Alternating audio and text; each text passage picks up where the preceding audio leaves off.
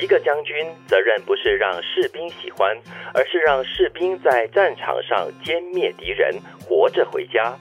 一个管理者责任不是让员工喜欢，而是督促员工成长，让员工获得更强的能力、更高的收入、更有品质的生活。一个员工的责任不需要让领导天天催着你、哄着你，而是拿出你的实际行动完成目标。惰性是很可怕的东西，没有结果，所有能力都是废话。嗯，一针见血，对，。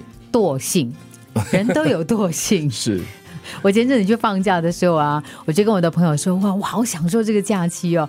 然后呢，我们三个人嘛，另外一个朋友就看着我，他就说，小心哦，这会变成习惯哦。嗯我说哦，好习 惯就会成为很自然的一种性格了哈，就惰性这样继续的让自己放纵下去。偶尔懒惰一下也无所 谓。啊啦 懒惰跟有惰性是不一 样的。偶啊尔当它变成你的惰性的时候，就完蛋了。对 但是前三句哈讲的都是个别的身份跟责任的问题哈。嗯，我特别喜欢第一句哦哦，一个将军可能他很严，他很悍，而且呢一点同情心都没有。嗯，但是他严格的训练你，培养你的这个性格，最终就是要你在战场上，那也就是一个士兵在战场上的责任，他让你活着回来，这才是最关键。我想起了以前的一个广播前辈，他说他入行的时候，他的一个前辈，就是在我们还要前两辈的一位前辈陈茂德老师。哦他在培训年轻一代的广播员的时候呢，是非常严格的，哦而且我见过他一面呢，我都不敢靠近他。因为他有那种很他有威严，严嗯啊他有威严。然后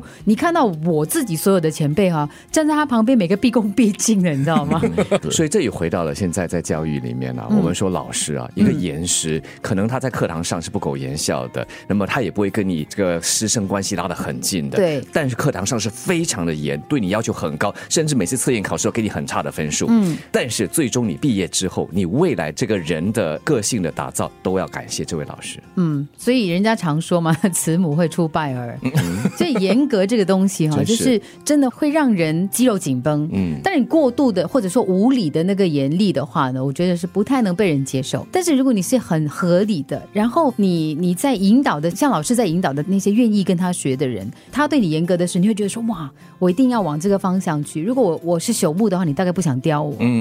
以前的很多学徒是抱着这样的心态的。所以，可能一个最理想的一个家庭模式呢，就是严父慈母嗯了，才有一个平衡在那边嘛。对那这一个其实前两句啊，都是讲的是将军呢，还有管理者，就是领导者，他们肩负的责任哦，就不是讨取欢心，就是你的员工或者是下属的欢心，最重要就是让他们的生活啦更美好，或者是平安的回到家这样子。嗯那第三句呢，讲的就是员工作为一个个体的责任，我觉得就是各司其职啦，那个很重要。对，如果你需要你的领导天天在你的背后说，哎，你这个做好了没有啊？你那个给我做好，又或者是天天鼓励你啊，奖赏你，嗯，你做的真好啊，呀，那你要自己小心了。哦，或者你常会问说，我做这么多有什么用？我的老板都没有称赞过我，他也没有奖励我这。是对你的本分啊，对，我常会觉得说，嗯， 该做的就要做。 对啊，拿出你的实际行动来完成你应该做的东西啊。我觉得这是人之常情，就是我们可能到了岁末或者是年年底奖金的时候，就说，哎、为什么我今年这样子啊？我明明有做我的工作啊，为什么？可是我觉得很多时候，我们你会把你会把你该做跟你觉得额外应该得到的奖励呢，画成正比，就是说这个是两个一样的东西，其实它是不一样的。。对，总的来说就是不要懒惰，一总结就是惰性嘛，惰性老板也不要懒惰。惰，员工也不要懒惰，对不 对，对因了？为一旦惰性的话呢，你所有的能力都是废话嗯了。懒惰可以了，但是不要变成你的性格。偶尔懒惰一下，OK，偷偷懒哈。一个将军责任不是让士兵喜欢，而是让士兵在战场上歼灭敌人，活着回家。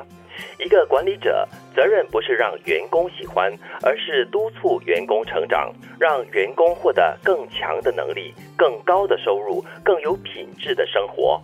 一个员工的责任不需要让领导天天催着你、哄着你，而是拿出你的实际行动完成目标。惰性是很可怕的东西，没有结果，所有能力都是废话。